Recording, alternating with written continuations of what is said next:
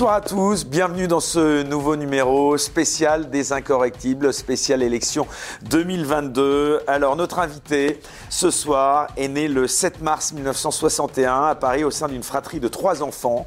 Passionné d'histoire, lecteur boulimique des mémoires de guerre du général de Gaulle, il est issu d'une famille de la classe moyenne profondément attachée à la France. Dès l'âge de 13 ans, il se passionne pour la politique et prend en fait et cause pour le candidat du gaullisme social Jacques Chaban-Delmas. Cet attachement aux valeurs du gaullisme ne l'a jamais quitté. Au cours de ses études à Sciences Po, il s'engage auprès de Philippe Seguin car il retrouve en lui cette exigence gaulliste, l'indépendance nationale, le sens de l'État et l'humanisme républicain. Aujourd'hui député et maire de hier, il est le fondateur du parti Debout la France. C'est aussi un défenseur reconnu de la cause animale. D'ailleurs, il y a quelques jours, Brigitte Bardot lui a d'ailleurs apporté son soutien justement pour la présidentielle à laquelle, vous l'avez compris, il est de nouveau candidat figure bien connue des Français. Il dispose pourtant d'un faible temps de parole dans les médias dits mainstream, une parole souvent loin de la doxa médiatique, recrachée par d'autres candidats plus conventionnels. Voilà ce que l'on peut lire sur son site internet de campagne. Nous sommes donc ravis de l'accueillir ce soir dans Les Incorrectibles. Nicolas Dupont-Aignan, bonsoir. Bonsoir à vous. On est ravis de vous accueillir ce soir. Alors, euh, cher Nicolas Dupont-Aignan, nous allons ce soir faire une émission de fond au cours de laquelle nous allons évoquer votre programme politique, comme vous l'avez euh, malheureusement euh, trop peu souvent euh, évoqué dans les médias. Hein. Je pense que vous serez d'accord avec moi, puisqu'on vous a assez peu vu, en tout cas moins que lors des campagnes présidentielles précédentes. Mais comme nous avons le temps ici, je vous propose d'abord de commencer par évoquer votre situation politique à quelques jours, donc maintenant de l'élection présidentielle et cinq ans je le disais, après euh, la dernière élection à laquelle vous aviez obtenu 4,7% euh, des suffrages des Français, ce qui n'est pas rien. Première question, quel est votre objectif pour cette élection présidentielle? Réveiller les Français. Leur dire que aucune élection n'est jouée. Leur dire que s'ils ne se réveillent pas avant le 10 avril, ils vont subir une horreur pendant cinq ans et je le pense profondément. Quand je dis les réveiller, c'est leur dire, mais euh, je suis autant écœuré que vous de ce qui se passe. Mais quand on est écœuré de quelque chose, soit on se bat et on réagit, soit on subit et c'est fini. Et je veux vraiment leur dire que notre liberté est en cause. Vous savez, j'aurais pas été candidat s'il n'y avait pas eu l'affaire sanitaire. S'il n'y avait pas cette dérive orwellienne de notre société, que je ressens par tous les pores de ma peau, si j'avais pas mené ce combat toutes les nuits à l'Assemblée contre le pass sanitaire, pass vaccinal, si j'avais pas vu euh, euh, ces conflits d'intérêts au sommet, euh, et si j'avais pas vu surtout la lâcheté des autres, parce que quand Éric Zemmour dit oh, bon, ça me gêne pas un pass sanitaire, quand la salle se trompe et s'abstient, alors après il s'est rattrapé. Euh, quand Marine Le Pen euh, navigue entre les gouttes, peut-être que c'est bien au début, pour pas déplaire, mais il y a un moment, ça veut dire qu'en en fait, quand il y a une adversité, euh, bon, moi j'ai tenu. Et je suis candidat pour la liberté des Français. Pour leur dire, rien n'est foutu. Et plus j'aurai de voix, plus nous serons forts. et je suis convaincu que s'il y a 47 millions d'électeurs qui vont voter, tout est possible. Ce que je voudrais que les gens comprennent, c'est que mécaniquement, Macron n'est fort que de sa clientèle, qui dépasse pas les 15% d'électeurs. S'il y a 50% de participation, il a 30% des voix et il est réélu au second tour. Si euh, y a 90% de participation, il n'est même pas au second tour. Parce qu'il n'a pas de marge. Vous comprenez ce que je veux dire? C'est mathématique, mais les gens ne le comprennent pas. Parce que ça paraît qu'ils ne sont pas dedans toute la journée. Et puis ils sont abrutis par, et ce n'est pas eux qui sont abrutis, ils sont abrutis, et on leur déverse des tonnes d'informations. Cette manipulation mentale, jamais vue dans l'histoire de la République, est digne d'un régime fascisant totalitaire. Alors moi j'aimerais juste revenir sur ce qu'on évoquait euh, au début euh, donc euh, de cette émission. Qu'est-ce que vous pensez Comment vous expliquez ce traitement médiatique qui est fait de votre campagne présidentielle ah, c'est très simple. cette année? Il ne faut pas un antisystème républicain, humaniste, modéré. Parce que un antisystème qui, qui ne dresse pas contre lui une partie de la population, ben il est dangereux au second tour. Euh, ça va vous paraître prétentieux ce que je vais vous dire, que surtout quand on a les sondages que j'ai. Euh, mais euh, ni Zemmour, ni Mélenchon, ni Le Pen ne gagnent au second tour. Mais moi, on m'a jamais testé. Et on m'a étouffé, tué dans l'œuf. Il fallait tuer dans l'œuf du point. Donc, 15 heures de temps de parole depuis janvier, quand Madame Hidalgo, qui est derrière moi dans les sondages, en a 55 heures. Quand Monsieur Jadot, qui est la voix de son maître atlantiste, en a 70 heures. Quand Marine Le Pen en a 150 et quand Macron en a 160. Et Pécresse, je sais pas combien. Donc voilà, si vous voulez, en fait, je pense qu'ils ont compris qu'ils sont minoritaires dans leur propre pays, parce qu'ils ne sont pas idiots. Mais pour gouverner un pays tout en étant minoritaire, il faut que les alternatives soient repoussantes, ou du moins le plus repoussantes possible. Et donc, il faut qu'elles soient le plus extrémistes possible. Ou qu'elles en aient l'apparence, parce que, contrairement à ce qu'on a dit, Marine Le Pen n'est pas extrémiste. Donc, donc, vous voyez, donc une personne un peu différente, un peu libre, euh, qui a fait une bonne gestion dans sa ville, qui n'est pas, euh, qui est pas dangereuse, euh, qui ne dresse pas contre elle une partie de la population, il ne faut pas qu'elle existe. Mais voilà, il ne faut pas que j'existe. Ce profil, c'est pas un peu celui de, on va dire, du, de l'entrée en liste de ce candidat qu'on n'attendait pas forcément, Éric Zemmour. Est-ce que c'est pas lui qui aura un peu participé Zemmour de votre marginalisation oui, oui, pas tant que ça, mais Éric Zemmour a coché toutes les cases. Parce que quand euh, il dit des trucs quand même excessifs pour réussir, il sait très bien que si ça lui permet d'atteindre des voix que j'ai pas, ça l'interdit de gagner au second tour. Voilà. Et qu'il y a un moment où il est parti trop dans, moi je pense, dans un chose un peu d'excessif qui fait que ça l'a décrédibilisé ou que les autres ont profité. Euh, et puis, moi, je ne suis pas identitariste. Vous n'avez jamais eu la tentation de discuter avec lui Si, on a discuté, mais, mais justement, la campagne, l'axe qu'il a pris me paraît, euh, comment dire, le paraît trop réducteur. Et je vais vous dire pourquoi. Parce que je pense, je suis élu de banlieue, je pense qu'il y a un drame migratoire. Je pense qu'il faut arrêter la submersion migratoire. Je pense qu'il faut, euh, il y a beaucoup de choses à faire. En revanche, je pense qu'il y a des Mohamed, des Karim et des Fatima qui sont d'excellents Français et je les ai manifestés avec eux pendant les manifestations contre le pass sanitaire. Et eux, ils sont assimilés. Il y en a qui ne sont pas assimilés, qu'il faut dire dehors, mais il y en a qui sont assimilés. Et je ne ferai jamais de différence entre Français. Ils sont Français, ils ne sont pas la même origine, ils ne sont pas la même religion, mais pour autant, ce sont de bons Français. Et c'est pas parce qu'il y a des voyous qui s'appellent euh, X ou Y que tous ceux qui s'appellent comme ça sont des voyous. Et j'ai connu des Français de souche très cons. Vous voulez dire l'amalgame, quoi, pas d'amalgame. Je n'aime pas l'amalgame là-dessus parce que, je vais vous dire pourquoi. Parce qu'on a besoin d'eux pour gagner, la France. La France a besoin d'eux. Et on aura d'autant plus besoin d'eux qu'on sera ferme vis-à-vis de l'immigration clandestine, vis-à-vis des barbus, vis-à-vis de tous ceux qui surfent sur la haine. Vous comprenez? Et donc, moi, je pense qu'il faut, euh, et je l'ai dit cent fois même à Éric Zemmour, on en parlait quand on déjeunait ensemble, euh, je lui disais, mais il n'y a pas 5 millions de personnes qu'il faut euh, qui serait pas bonne pour la France. C'est pas vrai. Euh, il y a euh, une assimilation qui s'est faite. Vous avez des médecins, des infirmières, des avocats, des gens très bien. Et, cela, imaginez ce qu'ils ressentent.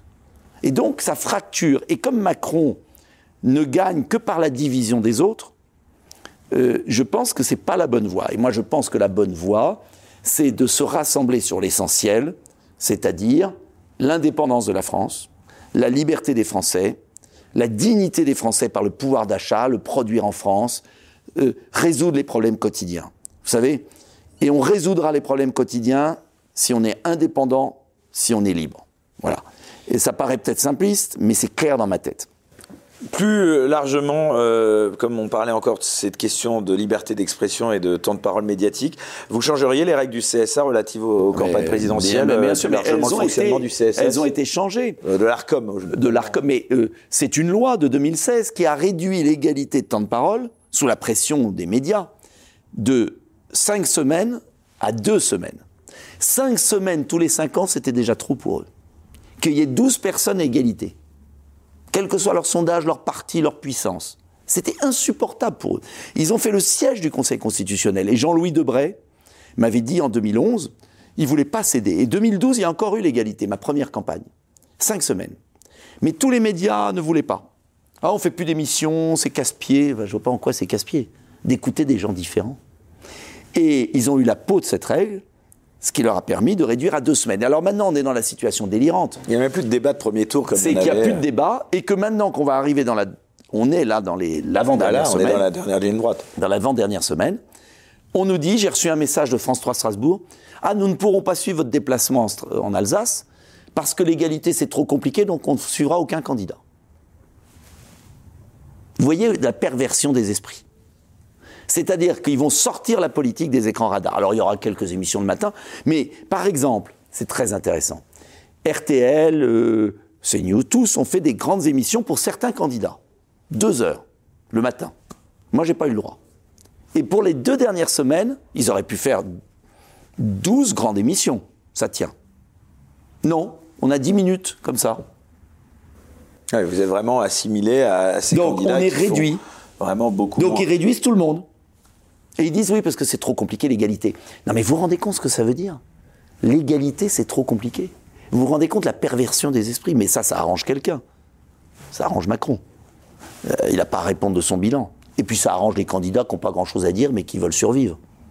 Et puis, alors, il y a une autre question aussi, c'est euh, évidemment euh, l'aspect financement. Euh, vous pensez que vous pouvez passer la barre des 5%, objectivement Mais oui, on mais, rappelle qu'avec 5%, mais de toute façon, j'ai pas dépensé d'argent. Alors, je j'ai rien à rembourser parce que j'ai pas dépensé. Donc, j'ai travaillé, j'ai travaillé avec l'argent que l'État donne pour tous les candidats et on fait une campagne modeste. Mais je vais vous dire, il y a une révolution. C'est quand même ça les médias alternatifs, les réseaux sociaux. Et moi, je vais vous dire, j'ai 600 000 abonnés. Tous les soirs, je fais ma petite vidéo. J'en ai fait deux aujourd'hui. Euh, euh, voilà, alors je vous dis pas qu'il y a toujours des millions, ça dépend. Parfois, il y en a eu à 10 millions, il y en a eu à 500 000, il y en a eu à 100 000. Donald Trump aux États-Unis, ce qui avait participé. Euh, voilà, bon, il avait un peu plus d'argent que moi quand même. Hein. C'est vrai. J'aurais bien aimé avoir l'argent de Trump, mais ça m'aurait aidé. Mais ce que je veux ça dire, aussi, c'est ce système de remboursement des frais de campagne, il est, il, bah, est, il est, obsolète pour vous Non, il n'est pas obsolète. Simplement, la barre est trop haute. Voilà. Vous, n'avez pas eu de difficulté à financer cette campagne, vous Non, mais parce que je dépense pas grand-chose. Et j'aimerais avoir un peu plus d'argent. Mais, mais je vais vous dire, je crois que vous allez me trouver peut-être euh, plein d'illusions, mais je crois que les Français savent où on est. Ceux qui veulent voter, ils peuvent voter. Et je leur dis, secouez-vous, quoi. Réveillez-vous. Euh, et il y a quand même une prise de conscience énorme dans l'opinion. Euh, grâce aux réseaux sociaux, grâce à des émissions comme les vôtres. Euh, donc moi, je dis à tous ces gens qui nous regardent, c'est maintenant ou jamais, parce que la prochaine fois, ils vont vous inventer le scrutin électronique et le vote par correspondance. Et ils vont tuer la démocratie. Donc là, c'est moins une. Hein. Réveillez-vous, mais moins une, hein, je vous dis, je m'adresse à vous. Hein. Bah c'est en plus le cas, nous sommes vraiment dans la dernière ligne droite. Et allez voter, il y a le choix, qu'on ne nous dise pas qu'il n'y a pas le choix. Il y a en tout cas une question. Il y a des personnalités différentes, il y a des programmes différents, il y a un bon éventail, il y a le choix. Oui, il y a des profils différents, ça je vous l'accorde. Alors justement, en parlant de choix, euh, en quoi le Nicolas Dupont-Aignan que j'ai devant moi ce soir est différent du Nicolas Dupont-Aignan que je voyais à la télévision en 2017 Dites-moi. Bah, il n'est pas si différent que ça, et heureusement, parce que eux, ils ont tellement changé tous euh, que moi, au moins, je suis constant. Euh, je dirais que je pense m'être bonifié, euh, ça, c'est ce qu'on dit quand on vieillit. Euh, je pense que j'ai l'esprit beaucoup plus clair sur les priorités du pays, sur l'état du pays. Et je suis tout à fait capable de gouverner très prétentieusement, euh, parce que je trouve les autres complètement nuls, dangereux. pas tous, bien sûr, mais celui qui nous gouverne. Et je crois que le programme que j'ai bouclé, qui est résumé dans deux cahiers qui sont sur Internet, un cahier avec les 100 décisions pour la France et un cahier sur le chiffrage. Je suis le seul à avoir chiffré précisément tout. C'est un projet que je trouve bien évidemment parce que je le défends, mais qui je trouve permettrait de remettre le pays sur les rails. C'est pas seulement de régler des problèmes, c'est de lui redonner une ambition. C'est ça qui m'intéresse. C'est dire aux Français, voilà, on est dépositaire en commun d'un pays. Est-ce qu'on le sauve ensemble? Ensemble. Pas euh, toi t'es comme si, toi t'es né là, toi t'as le prénom machin, toi t'as. Non. Est-ce qu'on le sauve ensemble? Et qu'est-ce qu'on se donne comme étape? On veut relocaliser un million d'emplois, on veut reconstruire nos services publics, on veut supprimer les gaspillages et les rentes de situation, euh, on veut rendre la liberté aux gens, on veut se libérer de Bruxelles, euh, on veut quitter l'OTAN, le commandement militaire intégré, on va redevenir fier d'être français. Bien sûr qu'on va bosser, on va trimer, mais on va être fier d'être français. Comment vous définissez politiquement Nicolas Dupont Gaulliste. Euh, Oui, mais aujourd'hui, tout le monde se revendique du Oui, gaullisme. hein, on a l'impression, Chirac l'était. Sarkozy Ouais, aussi. Même Macron prend à son Ah bah, compte euh, la figure du général, tout comme Zemmour Le Pen. Qu'est-ce qui fait euh, de vous un vrai gaulliste et les autres non? Je vais pas donner des brevets. Ce qu'il fait, c'est que C'est quoi le gaullisme aujourd'hui? L'indépendance, la démocratie. C'est pas à Madame van der Leyen de décider pour nous. C'est pas à Monsieur Biden de décider pour nous. Euh, l'indépendance, la démocratie, le référendum. Je veux gouverner par référendum. Un référendum sur les grands choix et le RIC, référendum d'initiative citoyenne. C'est fondamental. Euh, bah ça, c'est quand même une énorme différence avec les autres. Il n'y a pas eu de référendum depuis 2005. Ils l'ont violé. Sur tous les sujets? Oui. Et le RIC, c'est sur tous les sujets, 500 000 signatures. Faites un référendum. Y compris la peine de mort? Mais oui, et alors, il n'y a pas de sujet interdit. Si les Français veulent la rétablir, c'est leur choix. Et au nom de quoi à il y titre personnel, vous seriez... Moi, à titre personnel, je n'y suis pas... Je serais plutôt... euh, si vous voulez, je ne veux pas rouvrir ce débat à titre personnel qui fracture. Parce que je pense qu'il faut se concentrer sur l'essentiel. Et que c'est plutôt symbolique. Maintenant, quand je vois François Hollande qui donnait l'ordre de descendre des djihadistes à l'étranger, c'est pas une peine de mort euh, sans justice Donc, euh, j'ai pas de religion dessus. Simplement, je pense qu'il faut tout faire, si vous voulez, pour apaiser la société française à la- après un mandat d'opposition et concentrer les énergies, les belles énergies des Français, sur des objectifs atteignables, vitaux. Voilà. Or, pour moi, ce qui est vital, c'est contrôler l'immigration, parce qu'on ne peut plus assimiler, c'est euh, rétablir l'ordre, c'est produire en France, c'est sauver les mondes ruraux et les services publics, et c'est donner une belle éducation. Belle éducation. Mais alors là, vous dites qu'il y a des profils différents, mais en tout cas, sur cette euh, partie du programme, vous êtes assez nombreux. hein. Il y a un embouteillage, il y a Marine Le Pen, il y a Eric Zemmour, Oui, ben oui. euh, il y a vous. Mais euh, après, après il y a le choix. Euh, Il y a embouteillage aussi à gauche, si vous pensez à Roussel, Hidalgo, Jadot, bon. c'est la, la démocratie, vous avez le choix. Et vous devez prendre la personnalité qui vous paraît au premier tour la plus conforme à vos convictions et ne pas vous fixer sur les sondages. Les sondages, comment dire, manipulent les gens. Ils sont interdits dans certains pays huit jours avant. Pour qu'on arrive vierge, en fonction de quel est celui qui serait le mieux président et qui a le meilleur programme. Voilà le choix que vous devez faire. C'est tout. Alors, vous avez été rejoint par Florian Philippot, qui a Oui. annoncé qu'il se ralliait à votre candidature. C'est une bonne nouvelle. Euh, voilà, racontez-nous un petit peu. Bah, écoutez, on a manifesté ensemble. Euh, J'ai manifesté à ses côtés parce qu'il a été très courageux. Et vous étiez depuis très longtemps, ça, il faut vous reconnaître ça. C'est Fabrice Divisio qui a annoncé aussi qu'il vous soutenait. Bah, attendez, j'étais. au- je me souviens, c'était la première manif ou la deuxième au mois de janvier. Vous avez été sensible à ce ralliement aussi de Fabrice Oui, Divisio très qui le sensible, très sensible. Et parce que c'est un peu la récompense de l'honnêteté quand même. Euh, euh, on avait les pieds dans la neige, il faisait un froid de canard. Euh, on n'était pas nombreux hein, devant le ministère de la Santé et Florian Philippot m'avait invité, je suis venu. Et on avait même signé une lettre, co-signé avec François Asselineau une lettre sur les médicaments qui soignaient le Covid, qui ont été interdits en France ou freinés. Le plus grand scandale sanitaire et, et d'État. Euh, la chloroquine, l'ivermectine, euh, Ah, mais Vous savez qu'il y a fort débat là-dessus. ah bah oui, il y a fort débat. euh, Il y a fort débat. En attendant, vous allez sur Internet, vous avez l'étude sur l'ivermectine. Il y a toutes les études, il y en a des centaines. Vous les savez lire. Il y a un site, ivermectine, avec toutes les études. Tout. Et vous allez creuser, vous allez voir que bah, j'ai raison. Alors, j'y peux rien. Et j'en suis heureux parce que ça a sauvé des milliers de vies, des dizaines de milliers de vies, sauf en France. Et moi, j'étais sauvé par l'ivermectine, voilà. Et j'en connais des dizaines. Voilà. Et les médecins qui le prescrivent se sont fait. euh, Le professeur harceler. Raoult Le professeur Raoult, un grand bonhomme. Moi, j'aimerais le mettre ministre de la Santé. Ah. Bah oui. ce Attention, parce que la dernière de personne, c'était Valérie Pécresse qui avait cité des noms Oui, ils ont de dit ministres pas. potentiels. Elle les avait, euh, enfin, elle les avait pas contactés, évidemment. Donc, je suppose pas que vous avez contacté le professeur Non, non, Raoult. mais, mais- il, sait mon admi- il connaît mon admiration pour lui. Et, et vous pensez qu'il accepterait? Oh, je sais pas, je pense, oui. Ah oui. Ouais, ah, mais attendez, c'est énorme ce que vous nous dites là. Je pense. Donc, le professeur Raoult serait ministre de la Santé Ah oui. Sous Nicolas Dupont-Aignan. Oui. Bah, écoutez, Alors, je ne dis pas qu'il a dit oui, hein. mais au fond, comment il pourrait refuser un tel, euh, un tel défi? Virer les conflits d'intérêts de la médecine française. Faire le ménage. Un grand ménage. Avec un grand balai et un grand aspirateur à déchets. Donc, en tout cas, vous proposeriez. Je le proposerai. Je ne sais pas Raoult- s'il accepterait. Mais je lui proposerai. Euh, non, mais parce que vraiment, c'est le monde à l'envers. Vous savez, ce qui est le plus révoltant dans la vie, c'est quand les malhonnêtes se font passer pour honnêtes et que les gens honnêtes sont accablés. C'est horrible comme sentiment. Et Raoul n'est pas parfait, peut-être, comme toute personnalité. On a tous des défauts, vous en avez, j'en ai, tout le monde en a. Mais c'est quand même l'un des plus grands scientifiques mondiaux des maladies infectieuses, qui a été traîné dans la boue par un système de nuls. C'est quand même incroyable, d'incompétents, de corrompus. Non, non, bah écoutez, je vous laisse euh, justement euh, euh, le silence est, parlant.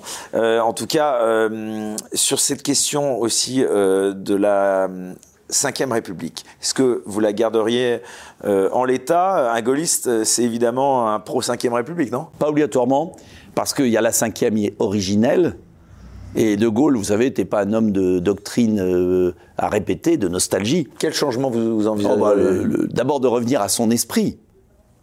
Grand pouvoir au président, mais contre-pouvoir avec le référendum. Ils ont pris les pouvoirs et, ils méprisent le peuple. Premier point. Deuxième point, la cinquième, c'était que le peuple français décidait pour lui-même. Là, c'est l'Union européenne qui décide pour nous. Voilà pourquoi je veux un référendum sur l'appartenance à l'Union européenne. C'est ça le sujet prioritaire hein, euh, du référendum. Oui, première premier, question fondamentale, mais pas avec le Frexit en face, avec le traité que j'ai proposé, les accords, parce que ce n'est pas un traité, c'est un accord intergouvernemental simple qui permettrait de gérer le remplacement, je, dis le remplacement de l'Union européenne par une Europe des nations libres et des projets à la carte. C'est-à-dire on retrouve nos frontières, on retrouve nos lois, on retrouve notre budget, mais en revanche on coopère sur des projets, le numérique, l'aide à l'Afrique, euh, la transition écologique, euh, mais à trois ou quatre pays, comme on veut. Voilà, c'est une révolution. On garde le mieux de l'Europe, mais on enlève le pire. Ça, c'est très fort. Et c'est ça le référendum. Si nos partenaires acceptent cet accord, eh bien, je consulterai les Français. Soit c'est la sortie complète, soit c'est cet accord. Le Frexit, quoi. Soit le Frexit, soit ce nouvel accord. Soit nos partenaires refusent l'accord que je leur propose pour reconstruire l'Europe sur des bases solides. Finalement, vous êtes un peu le prolongement de la candidature de François Asselineau, s'il avait pu aller jusqu'au bout. Oui, mais pas dans le même esprit, parce que François Asselineau dit toujours sortie, sortie, sortie les Français ne voudront pas sortir s'il n'y a pas une alternative. Donc mon esprit, c'est de dire je vous propose une alternative. C'est pas soit l'Union européenne horrible, soit on est tout seul. C'est soit l'Union européenne, soit on est seul mais en bonne compagnie avec des amis. C'est pas parce que vous n'êtes pas marié avec quelqu'un euh, que vous ne connaissez pas d'autres gens. Euh, voilà, il y, a quand même entre les deux, il y a entre tout l'un et, rien, il y a une marge. Et je demande à tous les souverainistes de lire mon projet, de lire mon traité alternatif. C'est la belle Europe des nations, où chaque nation est libre, euh, mais où on peut coopérer pour se renforcer mutuellement. Euh, voilà, c'est simple. C'est comme une copropriété. On a un, syndic, mais ce n'est pas le syndic qui fait la loi dans son appartement. Et le syndic, il existe, s'occupe des parties communes. Les ascenseurs, l'escalier, euh, le code de l'immeuble. Mais il ne s'occupe pas de votre vie. Là, le, syndic a tout pris.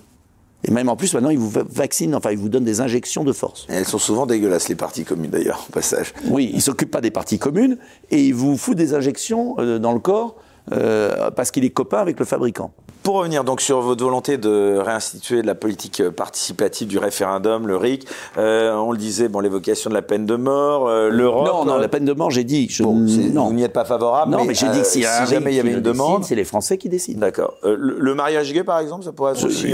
on ne change pas, il, y a, il existe. Après, s'il y a un référendum contre, eh ben, il y a un référendum.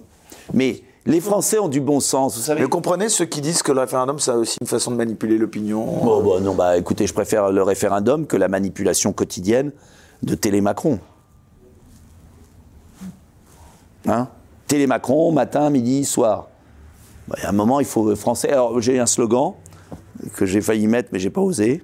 C'était euh, éteignez la télé, allumez vos cerveaux. Voilà. Et ça, je l'ai vu sur Internet, ça m'a beaucoup fait rire. Euh, éteignez la télé, allumez vos cerveaux. Eh ben, c'est pour ça qu'il m'invite pas trop, remarquez, vous avez Ouais, compris. ouais.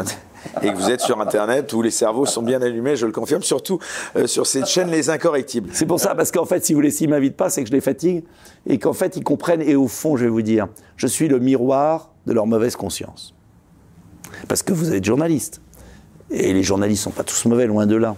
Et ce sont des gens qui font un métier très utile à la démocratie. Moi, je crois au journalisme, à la démocratie. C'est un très beau métier. Et ils sentent bien qu'il y a un truc qui déconne. Ils le sentent bien, ils sont pas idiots. Et ils sont tiraillés entre leur conscience professionnelle et en même temps leur obligation de vivre. Et je suis certain qu'au fond d'eux-mêmes, ils se disent, il a peut-être pas complètement tort, le gars. Et donc, quand on est tiraillé, euh, on l'a tous été, vous dans votre métier, moi aussi, quand j'ai quitté l'UMP, parce que je supportais plus de ne pas pouvoir me regarder dans la glace. Euh, eh bien, à un moment, on n'aime pas la personne qui vous... Enfin, il y en a qui l'ont quitté puis qui sont revenus. Hein. La Pécresse, elle l'a quitté. oui, mais enfin, elle l'avait quitté, pas parce qu'il y avait Ouais. des désaccords idéologiques. Enfin bon, quand il s'agit de que- revenir pour être euh, soutenu oui. Bon. par le parti. Mais euh, ce que je veux dire, vous savez, tous ces gens, quand on a un cas de conscience et que vous avez quelqu'un en face qui vous crie la vérité, ben vous avez envie de le faire taire. Vous l'avez jamais regretté, ce, justement, euh, ce caractère euh, incontrôlable, j'allais presque le Ah non, mais ça, c'est ce que m'a dit un jour Sarkozy sur le pas Moi aussi, on me l'a dit hein, récemment. Bon, euh, je lui ai répondu pas du tout incontrôlable, libre, Ouais, voilà. pas achetable. C'est pas la même chose. Parce qu'ils vous font passer pour incontrôlable alors que vous êtes simplement pas, pas corrompu. Vous êtes honnête face à vous-même, vos convictions. Tous ce les que vous autres sont corrompus, Non, bien sûr. Mais non, bien sûr. Mais ils ont fait des compromis permanents. Pourquoi j'aime bien Philippot C'est qu'il a quitté un parti qui était à 25% pour être tout seul au début et défendre ses convictions. Bah, je trouve ça chapeau. Euh, comme j'ai fait, moi. Donc, il y, a- quand même besoin, à un moment, dans ce pays, de gens. euh, bah, on peut se tromper, on n'est pas parfait, on n'a pas la science infuse. Mais il y a un peu besoin, quand même, d'authenticité, de sincérité. Euh, sinon, sinon, ce monde n'est pas respectable. Le clivage gauche-droite, il a encore un sens, selon vous, euh, Nicolas Dupont-Aignan? Non, fondamentalement non. Non, parce que Macron, euh, Macron euh, est un homme d'une droite du fric, voilà, euh, de la gauche bobo. Vous préférez le clivage souverainiste mondialiste? Oui, oui, parce que je pense que c'est le plus, c'est quand même un des clivages. Enfin, je pense qu'en fait les clivages se superposent. Qu'il y a plusieurs clivages, il n'y en a pas un qui Vous se n'êtes pas remplace fait un peu voler finalement votre, j'ai envie de dire votre euh, votre programme par les autres justement, par certains en tout cas, parce que vous étiez le premier, moi, je, je suis, disais, à ravi dénoncer. que, euh, je suis ravi que certains reprennent mon programme, par exemple sur les autoroutes, la nationalisation. Je suis ravi, mais ça prouve que je sers à quelque chose. Vous savez, pff, moi, je vais vous dire, euh, Le souverainisme, c'est vrai que vous êtes. C'est c'est quoi aujourd'hui le souverainisme pour vous? Oh, c'est la démocratie. Euh, les élections sont dans le cadre national. Voilà. Donc si on, si, quand on vote pour un président, un programme, un parlementaire, ça sert à rien parce que euh, c'est euh, l'Allemagne, l'Angleterre, enfin plus l'Angleterre, la- les États-Unis qui décident, et les Chinois maintenant. euh, euh, enfin, on est quand même en- entre nous. Je vais me lâcher, je suis chez vous. Je vais vous parler franchement. Ah on bah est, oui, on est soyez colonisé. incorrectible. On est colonisé. Là, c'est plus un combat souverainiste qu'on va devoir mener. C'est un combat pour l'indépendance. D'ailleurs, j'ai mis sur ma profession de foi. vous verrez. Ah ben c'est différent. On subit toutes les colonisations. Colonisation américaine euh, sur certains points, militaire, colonisation euh, économique par l'Allemagne et la Chine, euh, colonisation migratoire, ça fait quand même beaucoup. Donc je, je- je- je pense vraiment que le débat des dix prochaines années sera le débat pour l'indépendance de la France. Comment vous expliquez qu'il n'y ait pas une alliance des souverainistes? Je Ah pense bah aussi ça. bien de Michel Onfray, Eric Zemmour, en passant par vous. Ah bah tiens, Florian Onfray, qu'est-ce qu'il est devenu? Qu'est-ce qu'il fout, Onfray Je l'appelle, euh, Michel Onfray, vous êtes génial, et vous avez tellement peur de vous mouiller que vous faites plus rien. Vous pourriez faire un cours de philo là-dessus. Et à un moment, il faut, faut bouger, quoi. Euh, Michel Onfray, il devrait me soutenir entre nous. Bon, mais pourquoi il le fait pas? Parce que, mais petit machin. Euh, euh, Philippot, il avait envie d'avoir ses signatures, Florian. Il les a pas eues, bon ben il me soutient. Et puis moi, si je les avais pas eues, qu'il y en a un autre qui les avait eues, je l'aurais peut-être soutenu. Vous voyez, on n'est pas, on n'est pas comme ça. Il faut absolument rassembler. Je suis le seul qui défend la liberté et l'indépendance à cette élection. Le seul. Après, les autres le font plus ou moins, avec des nuances. Attention, je ne suis pas le seul à être parfait. Vous étiez allié à Marine Le Pen, on s'en souvient. Au second tour, oui, Au second et je ne le regrette pas. Et est-ce que, J'ai fait mon devoir. Est-ce que si ça se passait de nouveau, si elle était de nouveau au second tour face à Emmanuel Macron, Ben, on verra. vous Il pourriez envisager de nouveau de vous allier avec elle? On verra ce qui se passera, comment, je n'en sais rien. Euh, je ne sais pas ce qu'elle proposera, comment elle sera, où En elle tout en cas, vous n'y êtes pas fermé. Mais je ne suis fermé Il n'y a à pas rien eu de pour de battre divorce Macron. après euh, 2017. Il y a eu des désaccords. Euh, et, et- et- mais c'est la vie. Euh, en tout cas, je ne suis pas dans une de vous optique... parler régulièrement? On se croise légèrement, on ne se parle pas profondément, euh, parce que le temps passe vite. Non, parce que chaque point de pourcentage euh, va, va compter. Hein, euh. On n'en est pas là. Moi, je veux que, et je dis aux Français, que s'ils veulent que la liberté soit un roc qu'on n'attaque pas, il faut que je sois le plus haut possible et si possible au second tour. Voilà. Et c'est possible. C'est pas du tout impossible. Et euh, de toute façon, il n'y a pas de vote utile. Il n'existe pas le vote utile. Le seul vote utile, c'est le vote de conviction. Donc il faut le comprendre. Euh, voilà. Quel bilan vous faites des 5 ans d'Emmanuel Macron? Catastrophique. Vraiment, je le pense. Pour moi, c'est un homme dangereux, cynique, malsain. Vous iriez jusqu'à dire que c'est un traître à la patrie? Ah oui, oui, profondément, oui. Oui, pour moi, c'est un traître à la patrie. Parce que. euh, parce qu'en fait, je crois qu'il ne connaît pas les Français et qu'il les aime pas au fond. Il s'aime lui. Mais il faut aimer les autres. Vous portez quel regard sur sa gestion de la crise de la guerre en Ukraine, par exemple? Ah bah. euh, Il n'a jamais été aussi populaire que depuis que c'est déclenché oui, cette enfin, guerre. attendez, aussi populaire. Gardons Les mesure. sondages, vous allez dire? Oui, voilà. Les sondages, à combien euh, Attendez, Ah, je souligne que le ministre des Affaires étrangères russe a quand même dit que Macron était le seul chef d'État européen à ne pas s'être soumis aux États-Unis. Peut-être quelque chose que vous lui reconnaissez ou pas? Bah, écoutez, pour l'instant, il s'y est beaucoup soumis. Alors, on va voir la suite. Euh, moi, ce que j'aurais aimé d'Emmanuel Macron, et là, j'aurais Quelle aurait dû bravo. être la réaction de la France et de l'Europe voilà, d'abord, il a eu raison sur un point, faut être honnête. Il a eu raison euh, d'aller discuter avec Poutine. Ce que je regrette, et c'est ça sa contradiction existentielle, en fait, c'est qu'il a voulu faire du en même temps. Je vais discuter avec Poutine, mais je suis le représentant de l'Union européenne et de l'OTAN.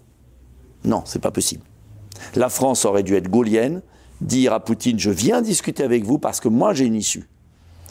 Vous n'attaquez pas l'Ukraine, mais je ferai tout pour que vous l'accord de Minsk soit respecté par les Ukrainiens, c'est-à-dire autonomie constitutionnelle, autonomie constitutionnelle sur le Donbass et neutralité de l'Ukraine dans un traité pour la sécurité en Europe. C'est-à-dire que l'ensemble, et je me fais fort d'obtenir ça des États-Unis et, des autres. Et j'aurais, à ce moment-là, fait une grande conférence de presse en disant la France propose ça. Et j'en ai rien à faire de savoir si c'est le mandat de l'Union européenne. À chaque fois qu'on reçoit la commission des affaires étrangères, à laquelle je participe depuis 2012, à chaque fois qu'on reçoit le Drian, c'est très intéressant et effrayant. C'est qu'il vous dit jamais la France pense ça. Il vous dit j'essaye de négocier avec mes alliés européens. Et je vous dirai après comment je peux faire. Donc on n'est plus un pays libre, on est un gouvernement. En fait, ce que je reproche le plus à Macron, c'est de considérer la France comme un État américain, vous voyez, un, un des 50. Il est gouverneur de Californie. Voilà. Alors, c'est un des gouverneurs les plus importants d'Europe. Mais il n'est pas président de la République française. Il est gouverneur d'un État. Et donc, il passe sa vie à négocier le bout de gras avec les uns les autres. Moralité, ça accouche de rien. Vous pensez qu'il sera réélu? C'est déjà joué ou pas Non, je crois pas. C'est marrant, je crois qu'il va se passer quelque chose.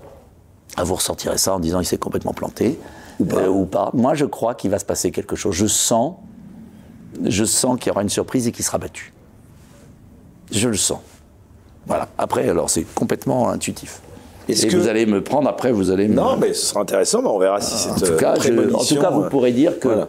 vraiment, je le sens qu'il va y avoir, un, il va y avoir un Dans la grain de sable. dernière- toute dernière- toute dernière ligne droite Et je pense, et je vais vous sur- surprendre, je pense qu'il le sent aussi. En tout cas, euh, vous pensez qu'il sera au second tour? Je suis même pas sûr. Ah ouais? Je suis pas sûr qu'il soit au second tour. Souvenez-vous, vous n'étiez pas trop jeune, vous deviez être très jeune, adolescent.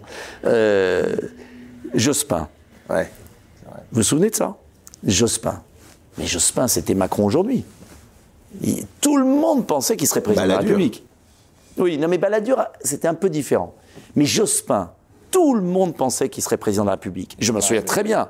J'étais à, à l'Assemblée, j'étais député. Donc, euh, premier mandat. Et, mais il était traité par les journalistes, mais c'était le, mais c'était, c'était le, président. Il était premier ministre d'un régime de cohabitation où il avait le pouvoir. Tout le monde le voyait élu. Personne ne pouvait imaginer qu'il ne soit pas au second tour. Personne. Donc je dis à ceux qui me regardent, euh, pensez à ça. Regardez l'affaire Ciotti au congrès euh, LR. Mais moi, je veux voir les journalistes, quand Ciotti a annoncé sa candidature, mais ricané. Il arrive en tête. il fera 2%. Et les sondages, c'était 2%. Donc, vous savez, pour ça que moi, je, crois toujours que tout est possible. C'est mon côté euh, sarkozyste. En tout cas, est-ce que vous pensez que le Covid-19, euh, puis euh, désormais donc cette guerre en Ukraine, soit finalement une aubaine pour lui, si j'osais Non, je ne crois pas. Je crois que... Pour Macron je crois qu'en fait, euh, enfin j'espère que la manipulation par la peur et le chantage émotionnel ne font pas une politique. Et je l'ai dit, on a un cœur, tous. C'est abominable ce qui se passe en Ukraine. On peut condamner la Russie, j'allais dire l'Union soviétique, vous voyez, euh, la Russie, mais on a un cerveau. Et ce que je veux vous dire, c'est que l'Europe joue sa survie là comme puissance. C'est quand même paradoxal que ce soit moi qu'on accuse d'être souverainiste qui pense à l'Europe puissance. Et l'Europe puissance, elle a besoin de la Russie. On ne comptera pas au XXIe siècle s'il n'y a pas une grande alliance qui va euh, de l'Atlantique à l'Oural. Et ce qui me rend malade dans ce qui se passe aujourd'hui, c'est qu'à à cause d'un conflit régional de 3 millions d'habitants, on est en train d'affaiblir l'Europe pour 50 ans, de jeter la Russie dans les bras de la Chine, de se jeter nous dans les bras des États-Unis, de couper le monde en deux. Donc c'est gravissime ce qui se passe. Et tout ça parce qu'on a des ânes à la télé qui comprennent rien, qui n'ont pas étudié, qui n'ont pas regardé, qui n'ont pas réfléchi. Donc ça m'énerve, vous voyez euh, Et je pense vraiment qu'il y a un danger terrible. Et ça me fait la peine de voir mon continent sombrer dans une surenchère euh, complètement absurde, comme toutes les guerres. Mais celle-là, vous savez, parce que j'avais des journalistes à l'Assemblée qui me disaient euh, Oui, alors c'est du Russie qui a agressé, oui, d'accord. Bon. Mais comme si jamais on s'entendra avec la Russie, plus jamais. C'est faux. La France et l'Allemagne ont été en guerre pendant des siècles. Et on a quand même fait une réconciliation. Donc euh, demain, il est évident que dans 50 ans, la Russie et l'Ukraine seront ensemble. Et vous irez jusqu'à comparer cette situation à celle de l'Allemagne et de la France en... Bah, entre l'Ukraine, là, et la Russie, ils bombardent des villes, parce qu'il y a des civils qui meurent, c'est horrible.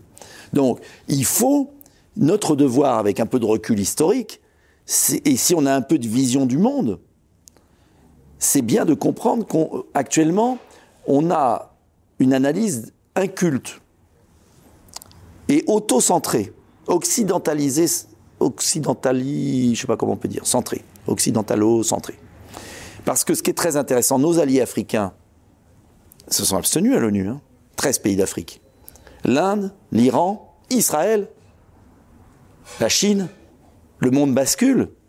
Et nous, les Occidentaux, on voit rien. Et on est en train de s'isoler nous-mêmes.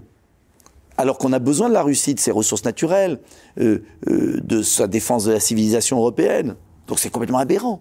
Tout ça parce que les Russes et les Ukrainiens se tapent sur la gueule depuis des années sur un problème du Donbass, qui est tragique, mais quand même, on peut peut-être avoir, euh, voilà, dans la cour de récréation, quand il y a deux gamins qui vont se tuer, on les sépare on ne prend pas parti pour l'un ou pour l'autre, on les sépare.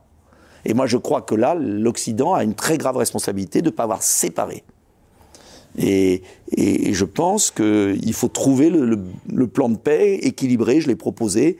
Peut-être pas parfait, mais on doit pouvoir y arriver. Et Israël a un comportement très intelligent dans cette affaire. Alors Nicolas Dupont. Mais comme là, on ne le cite plus. Ouais. Ah oui, quand Israël fait quelque chose qui intéresse la France, on cite Israël matin, midi et soir. Quand Israël n'intéresse plus la France, là, on euh, n'en parle plus. Pourtant, ils ont une position intelligente. Nicolas Dupont-Aignan, j'aimerais qu'on vienne à la politique dite euh, intérieure. Donc, euh, je parlais de Florian Philippot. rendre aux Français leur liberté, c'est la première partie de votre programme politique pour cette campagne. comment est-ce que vous comptez vous y prendre pour rendre aux Français cette liberté qu'ils ont perdue au cours de cette crise sanitaire? Ah bah, C'est très simple. D'abord, ça dépend des Français. Il faut qu'ils vous m'aidiez. Mais euh, plus j'aurai de millions de voix, plus nous rendrons la liberté aux Français. Parce que imaginez, euh, imaginez que des millions de voix se portent sur ma candidature à la surprise générale, euh, même si je n'accédais pas par malheur au second tour. Imaginez qu'il y ait des millions de voix sur ma candidature. Cela voudrait dire quoi? Cela voudrait dire que les Français ont compris le piège dans lequel on les met et qu'on les a mis dans pendant l'affaire sanitaire avec la vaccination, l'injection plutôt de force. Euh, donc, je, la Covid-19, c'est votre priorité à l'heure actuelle? Ah oui, parce que c'est ma priorité. Attention. La gestion de la Covid-19 a été la révélatrice d'une dérive liberticide qui peut se reproduire sur n'importe quoi. Tiens, par exemple, je lisais, là j'ai reçu une association aujourd'hui de défense des automobilistes qui, et j'avais pas pensé. Vous savez l'histoire de ZFE là. Vous savez, vous n'avez pas la bonne voiture, vous pouvez pas accéder aux métropoles. C'est un scandale absolu. Ça coûte cher.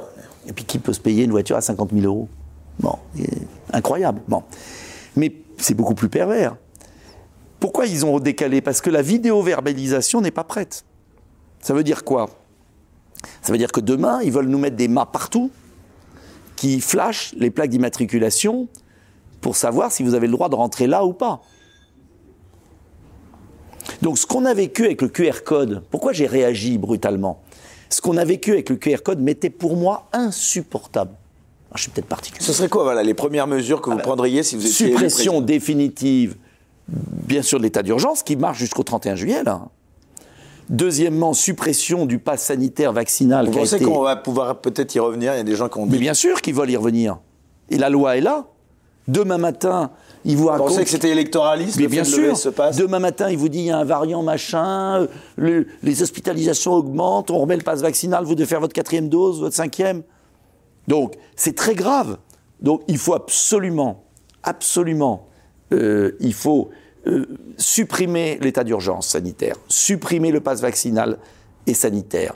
Il faut réintégrer les soignants exclus et les indemniser et leur rétablir leur droit à la retraite.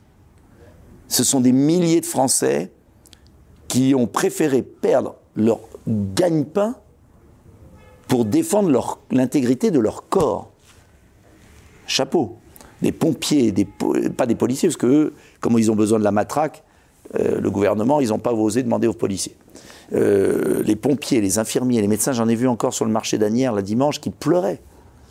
Mais vous imaginez le gâchis, on s'est privé de milliers et on a fait travailler des gens positifs pour remplacer des gens qui avaient refusé de se faire vacciner mais qui étaient négatifs.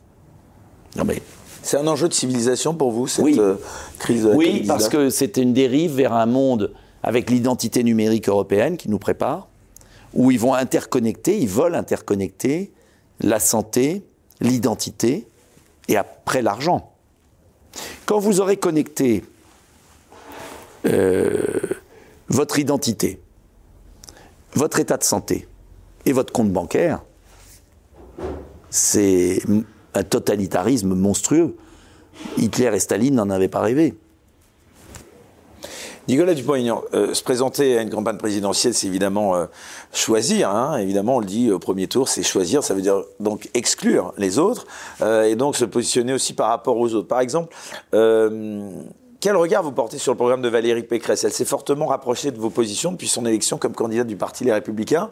Je suppose que ça vous a un petit peu, agacé ou? Alors j'ai décidé de ne pas parler des autres parce qu'on en parle tellement. Non, mais pour expliquer ce qui vous différencie. Oh bah, moi, ce qui me différencie, vous le savez très bien, c'est l'Europe c'est que Valérie Pécresse euh, énonce parfois des choses euh, réalistes, mais si elle ne rompt pas avec les traités européens d'aujourd'hui, elle ne peut pas le mettre en œuvre. Et comme elle nous a fait le coup, on nous a fait le coup socialiste ou républicain pendant 30 ans, les gens ont quand même compris l'arnaque. Voilà. Deuxième point, je suis en désaccord avec elle sur l'affaire de la liberté, parce qu'elle voulait quand même euh, confiner les non-vaccinés. Donc ça, je ne peux pas l'accepter. Et je lui ai dit d'ailleurs, c'était pas possible. Euh, vous comprenez donc pas qu'Éric Zemmour, par exemple, ne veuille pas euh, faire de l'Europe un véritable tête de campagne afin de ne pas cliver sur ce sujet? Bah, Je trouve que c'est une erreur. Mais attention, moi, j'ai pas dit. Euh, moi, la différence de Florian Philippot, d'Asselineau, je suis pas Frexit, Frexit. Je suis retrouvons notre liberté totale si les autres n'acceptent pas une organisation confédérale. Donc, c'est clair, c'est précis, mais c'est moi qui me rapproche le plus de Florian Philippot et d'Asselineau. Pour autant, je ne suis pas, et d'ailleurs eux non plus, ne sont pas hostiles à des coopérations d'État. Donc en fait, euh, c'est quasiment la même chose. Euh, c'est un problème de formulation. Donc vous, votre thème principal, c'est l'Europe Non, mon thème principal, c'est la liberté, parce que c'est encore plus grave. D'accord. Parce que c'est la liberté individuelle. Pour moi, j'ai mis choisir la liberté. Vous verrez la profession de foi que vous allez recevoir. Et l'affiche. Choisir la liberté. C'est la liberté de la France, c'est la liberté individuelle.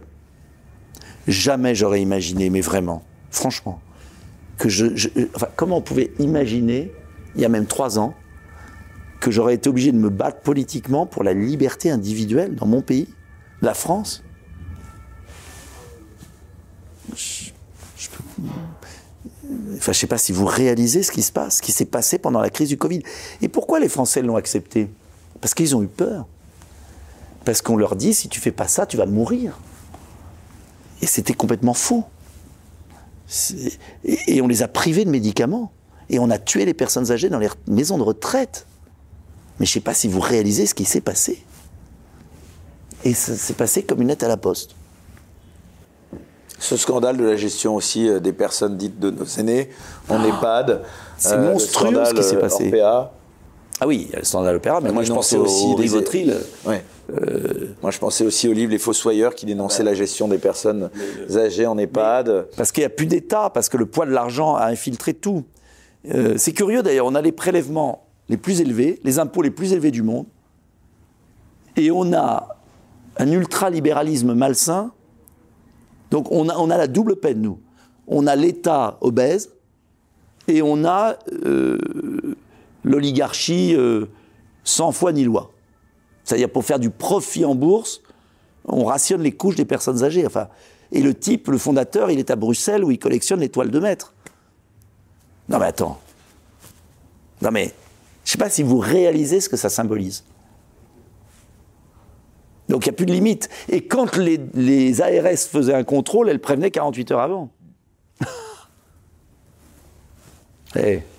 Non mais attends, il y a besoin d'un grand coup de balai, pardonnez-moi, mais, mais euh, il y a besoin d'un grand coup de balai, pas moral, parce qu'il ne s'agit pas de faire du moralisme, mais d'intérêt général, quoi. Il y a un sujet qui a fait beaucoup parler, pardon encore une fois de vous parler d'un de, vos concurrents, mais bon, euh, c'était euh, cette proposition d'un ministère de la remigration hein, d'Éric Zemmour. Euh, est-ce que ça vous a choqué cette expression? Mais non, mais je vois pas l'intérêt qu'a Éric Zemmour, si ce n'est de faire parler de lui, comment dire, d'utiliser des mots qui blessent, qui en fait c'est fait pour exciter quoi. Est-ce que vous croyez pas que la, la France... Remigration, c'est pas une option que vous envisagez Non mais que que les gens qui ne seront pas contents des mesures que je prendrai disent bah, je repars dans mon pays, très bien, on les aidera même. Parce que si vous n'êtes pas heureux en France. Enfin, il y a une différence entre repartir de son plein gré et être obligé de repartir. Oui, mais euh, euh, on va faire quoi? Des bateaux? Euh, On va faire quoi? Pourquoi employer des termes On a des charters, hein, c'est ce qu'il avait l'air ça, des charters, il y en a toujours eu. Ils ont été interrompus parce que les lois sont trop compliquées, j'en ferai comme les autres. Mais est-ce que j'ai besoin? La proposition d'un ministère de la remigration, non, moi je vais faire un ministère de l'assimilation. Et puis je fais respecter la loi et je ferai partir ceux qui ne respectent pas la loi. Tous les clandestins ne rentreront pas en France. D'ailleurs, c'est curieux parce que Éric Zemmour veut faire un ministère de la remigration euh, pour en fait mettre un intitulé sur quelque chose qui doit se faire. Mais en même temps, moi qui veux contrôler les frontières nationales et les rétablir, lui, il veut faire un mur européen. Donc c'est complètement délirant. Donc euh, rétablissons nos frontières nationales, n'employons pas des grands mots qui choquent. Parlons moins, faisons plus. L'idée, euh, acceptez-vous l'idée comme euh, Parlons moins, faisons plus. France, beaucoup de Français d'un grand remplacement, selon la formule désormais célèbre de l'écrivain Renaud Camus. Il y a un remplacement. J'ai toujours dit la même chose là-dessus, je répète. Il y a un remplacement. Vous auriez pu la faire vôtre, cette euh, expression Non, le mot grand remplacement me paraît excessif, mais il y a un remplacement progressif et il faut mettre fin. Et j'ai parlé de submersion migratoire. Voilà. Et je suis très clair là-dessus. Mais dans, votre programme sur l'immigration, vous intégrez un grand nombre de mesures relatives aux questions de sécurité. Oui. Première question, pourquoi? Est-ce que vous faites un lien entre immigration et bah oui. insécurité? Bah oui, il y en a un, bien sûr, il y en a un. Euh, tous les étrangers ne sont pas des délinquants, mais beaucoup de délinquants sont étrangers. J'y peux rien, c'est la réalité. Et, euh, mais encore une fois, évitons les mots qui blessent. Évitons. J'ai pas envie de rentrer dans une guerre civile. Je veux au contraire choisir ceux qui respectent la loi française, qui respectent la République et qui travaillent sont des bons Français. Ceux qui ne le sont pas repartent tranquillement dans leur pays parce qu'il n'y aura pas d'aide sociale avec moi pendant 5 ans à tout arriver, parce qu'on contrôlera nos frontières, parce que les demandes d'asile seront aux frontières, parce que, bref, la loi s'appliquera. Suppression. je vais pas hystériser. Vous êtes favorable à la suppression du droit du sol? Oui, bien sûr. Je, je, vais, je ne veux pas hystériser le débat public, parce que ce sont des êtres humains. Et que j'estime que quand on, ne joue pas avec des êtres humains, ce pas des concepts, c'est des êtres humains. Donc il n'y a pas besoin de faire un grand succès sur la remigration. Il suffit d'appliquer la loi et de le faire bien et de changer la loi et de reprendre le pouvoir. Voilà. Donc je ne veux pas hystériser ces domaines parce que je veux rassembler. Et ça veut dire que selon vous, Eric Zemmour, il euh, participe à une potentielle. Euh, bah, il est parfait. Il, un potentiel risque de guerre civile, c'est ça? Mais parce que il ne, parce que ça, parce qu'il faut gouverner, il faut, il faut assimiler les Français d'origine étrangère qui peuvent devenir de bons Français et qui le seront et dont certains le sont déjà. Et il faut faire partir ceux qui ne veulent plus vivre en France en leur expliquant gentiment, mais fermement, que en France, eh bien, euh, la femme est l'égale de l'homme, il n'y a pas de voile sur la tête, euh, euh, il n'y a pas de prêche intégriste, etc., etc. Mais il n'y a pas besoin d'hystériser le débat public et de faire tout là-dessus. Ça sert à rien. je veux de l'action, pas des paroles, parce que il y a d'autres sujets, il n'y a pas que ça. Alors justement, voilà, il y a d'autres sujets dans votre programme. En tant que souverainiste, euh, vous êtes bien évidemment pour relocaliser la production en France. Comment comptez-vous faire ah bah, Très simplement, la carotte et le bâton. La carotte, c'est la baisse de moitié de l'impôt sur les sociétés pour les bénéfices réinvestis sur le sol français. Pas donné aux actionnaires, dividendes, ni investi ailleurs, ni les rachats d'actions. Mais en revanche, tout ce qui est investi sur le sol français aura un bon, super bonus fiscal. C'est pas, pas une chimère comme la relocalisation ah, de l'industrie. Pourquoi pas du aucun tout. dirigeant précédent parce qu'ils n'ont pas voulu le faire Alors qu'ils sont tous engagés pourtant à le mais faire. Mais parce qu'ils ne se sont pas donné les moyens. Parce qu'en fait, ils privilégient les importateurs et les entreprises délocalisées sur les producteurs, les petites entreprises. Donc moi, je veux que le chef d'entreprise ait intérêt à le faire. Trump l'a fait. La mesure que je propose, c'est celle qu'a mise en place Trump. Et que j'avais proposée avant lui, si je puis dire. Depuis dix ans, je la propose. Trump l'a fait. Super bonus fiscal pour celui qui investit ses bénéfices sur le sol américain. Ça a marché du tonnerre. Le chef d'entreprise, il n'a pas envie d'aller produire en Chine, en Inde, en Slovaquie par plaisir. Mais pour le consommateur, à l'arrivée, ça coûte plus cher. Mais non, parce que lui, il a du boulot, le consommateur. Parce que si tout le monde a le RSA, il ne va pas consommer grand-chose. Tandis que s'il a un vrai boulot, il va regarder la Suisse. La Suisse, les prix sont plus élevés. Mais les infirmières gagnent 4 000, 3 500 euros. Voilà. Mais la Suisse est protectionniste. Regardez, le Japon est protectionniste. La vie est chère au Japon. Mais les Japonais vivent bien. Ils sont dans le haut de gamme, ils se protègent. je ne dis pas de tout protéger. Je dis qu'il faut. Le déficit de la balance commerciale est de 85 milliards d'euros. C'est le record de record. La situation est dramatique. Un pays qui ne produit pas ce qu'il consomme devient euh, un pays d'esclaves. Donc, euh, donc mon programme, le du Made in France, est le meilleur de tous les candidats. Il faut le lire. Il y a tout dedans. Euh, il est cohérent et il n'est pas collectiviste. Il est pas, il est conforme même, euh, à quelques exceptions près, aux, aux accords de l'OMC. Dans le cadre de l'OMC, je peux relocaliser un million d'emplois. Mais ça veut dire que je peux vous dire qu'avec moi, il y aura des contrôles douaniers dans tous les containers au Havre, comme en Chine, comme en Corée du Sud, comme au Japon. Et un truc qui n'est pas aux normes, dégage. Et vous verrez que ça va vite dégager. Vite dégager. Les acheteurs des grandes surfaces et de la grande distribution française, ils vont déguster. Fini. Alors il y a un, corollaire aussi, un corollaire à ce sujet important, selon moi à l'heure actuelle, c'est l'état des finances publiques françaises. Euh, cette thématique, elle est assez peu présente dans votre programme au regard de son importance. Qu'est-ce que vous comptez faire pour établir les finances publiques françaises Elle est très présente, parce que vous n'avez pas tout lu. Il y a le chiffrage. Et il n'y a pas un candidat qui a fait ce travail. la dette publique de la France, elle est supérieure à la richesse produite par l'ensemble des Français chaque année. Il n'y a pas un candidat qui a fait ce travail. Je, le montre. Le cercle vertueux du patriotisme économique. D'accord? Euh, Baisse des impôts et des charges sur ceux qui produisent en France. Hausse de l'investissement public et des salaires.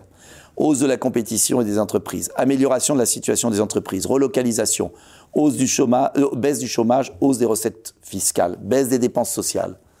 Et je vais vous synthétiser, alors ça va choquer.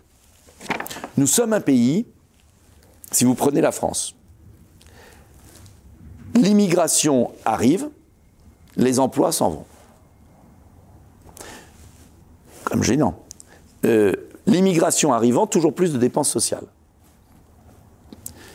Comme il y a plus de dépenses sociales, les emplois s'en vont produire ailleurs. C'est un cercle vicieux. J'ajouterai dans ce cercle vicieux que l'école apprend de moins en moins.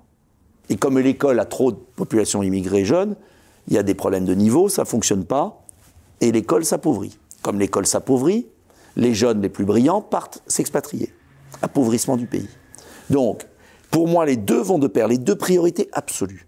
C'est on bloque l'immigration pour assimiler, pas pour déclarer la guerre à X ou Y. On, on dit même à ceux qui sont là, vous bossez, vous respectez les lois, mais il n'y a plus personne qui arrive. On va assimiler, on va mettre 20 ans, mais on va vous assimiler. Et si vous préférez vivre à la saoudienne, vous repartez en Arabie saoudite. Euh, et de l'autre côté, on va tout faire pour inciter le chef d'entreprise à produire en France. Et vous verrez naturellement que s'il y a moins d'arrivées coûteuses en prestations sociales et moins de dépenses sociales, on met, en, on met en œuvre un plan d'économie sur plusieurs années? Oui, j'ai écrit un livre, Osons, euh, euh, où va le pognon 100 milliards d'économies. Je ne verse plus 10 milliards à l'Union européenne par an, net. C'est le budget de l'enseignement supérieur que j'économise. Tout le monde se fiche des Anglais, mais je peux vous dire qu'ils font des sacrées économies chaque année. Euh, je ne verse plus 5 milliards d'euros à l'immigration par an, ça fait 15 déjà. Je gagne, allez, entre 10 et 20 milliards sur les fausses cartes vitales, qui sont souvent liées à l'immigration. J'économise déjà très vite 30 à 35 milliards. Ces 30 à 35 milliards, je les mets en récompense du travail, augmentation du pouvoir d'achat avec un 13e mois pour tous, par baisse des charges salariales qui ne pèsent pas sur l'entreprise. Je réindexe les pensions de retraite pour que les retraités vivent correctement. Et je fais ma grande mesure de baisse massive des charges fiscales pour les PME qui investissent en France. Ça tient. Alors vous allez me dire, vous ne réduisez pas le déficit? Non. Est-ce que j'allais dire, euh, comment vous faites? Au début, il n'y a pas de réduction de déficit. Non, il n'y a pas. C'est pas possible. Au début, on ne réduit pas le déficit. On profite de la Banque Centrale Européenne. Vous pensez qu'il sera possible un jour de rembourser la dette publique de la attendez, France Mais une dette, c'est une dette qui se reperpétue. On, on profite au moins, au, on a assez contesté l'euro, la Banque Centrale Européenne, on profite de la monétisation. Et d'ailleurs, on piège les Allemands. Parce que profite de la monétisation, ce qu'on a fait pendant la crise Covid, ce qu'a fait Macron, hein, entre nous. Macron s'est foutu de Marine Le Pen au débat. Il fait marcher la machine. Macron s'est foutu de Marine Le Pen et de moi. Mais nous, on proposait quoi? Ce qu'il a exactement fait, d'utiliser les facilités de la Banque centrale. Sauf qu'au lieu d'utiliser ça pour payer les gens à être enfermés chez eux en toute inutilité, moi, je veux utiliser ces facilités de la Banque centrale pour baisser les charges des gens qui produisent en France et pour récompenser le travail de ceux qui bossent. Au bout de 3-4 ans, on va retrouver des forces compétitives on va retrouver, on va baisser nos dépenses sociales parce qu'il y aura plus d'emplois. on va regagner des parts de marché. Et à ce moment-là, on va commencer à réduire notre déficit et notre dette. Vous comprenez la différence? D'abord, on reconstitue la production. Sinon, la dette augmentera toujours parce que moins on produira, plus on s'endettera. Donc, je prends le problème dans l'autre sens. Produire français, c'est la clé de tout. Mais pour produire français, il faut baisser les charges sur les PME qui produisent en France. Sinon, on ne va pas les forcer à produire en France. Nicolas Dupont-Aignan, alors je sais pas si je suis clair. Non, non, si, si, c'est très clair. Euh, justement, euh, le temps passe euh, pour la dernière. Je dis pas que c'est facile à faire, mais il faut le faire. Bah oui, j'allais vous dire justement comment. vous connaissez le célèbre parabole. J'apprends à pêcher plutôt qu'à donner du poisson. Oui. Et eh bien, produire français, c'est apprendre à pêcher. Donc, je veux apprendre à pêcher, c'est-à-dire que je veux que le peu d'argent que je vais avoir dans les caisses aille à la baisse des charges sur les PME qui produisent, qui investissent en France. Alors, sauf à Mais uniquement elles, hein, j'insiste. Parce que le MEDEF qui demande qu'on baisse toujours tout, tout, tout, si c'est pour que les boîtes fassent du rachat d'actions et rémunèrent des actionnaires de l'Ohio ou du Kansas, euh, ça m'intéresse pas.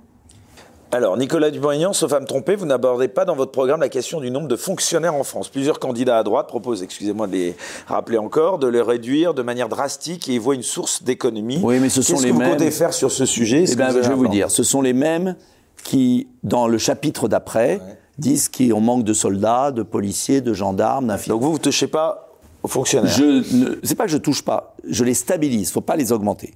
On n'augmente pas le nombre et on redéploie à l'intérieur. Parce que on doit quand même euh, recruter 40 000 soldats dans mon programme. On doit recruter 30 000 policiers, dont 10 000 douaniers, pour contrôler les frontières. Ça fait quand même 70 000 agents de sécurité pour rétablir la sécurité et l'ordre dans le pays, protéger la France.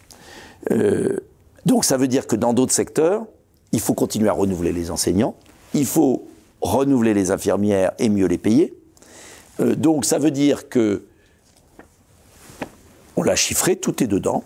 Ça veut dire que je fais des économies de productivité dans certaines fonctions publiques, là où il y a de la mécanisation, de l'informatique, du numérique, de manière à ce que on égalise, je puisse recruter sans augmenter la masse de fonctionnaires.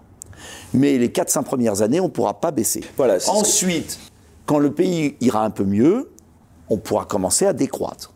Pour l'instant, il faut déjà éteindre l'incendie de la sécurité publique et des armées.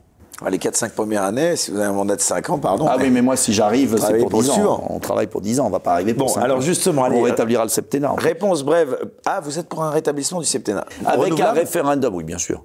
Avec un avoir ré- 14 ans de Bien Nicolas sûr, Dupont-Aignan eh ben, ça serait une très bonne nouvelle. Je suis resté 22 ans dans ma ville, maire.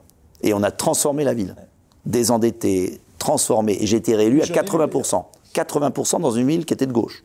Alors, De pardon. 30 000. Donc, excusez-moi, rassurez-vous, je ne vais pas m'apesantir 15 ans, mais euh, c'est pas ça que je demande. Ce que je veux vous dire, c'est que je propose le septennat avec un référendum révocatoire à mi-mandat comme en Californie. C'est-à-dire qu'au bout de trois ans et demi, s'il y a euh, un million, deux millions de signatures, il y a un référendum. Est-ce qu'on veut que Monsieur Machin s'en aille? Ou on le remplace par quelqu'un d'autre? Alors, Nicolas Donc, vous voyez, le- on met sous pression le- la personne.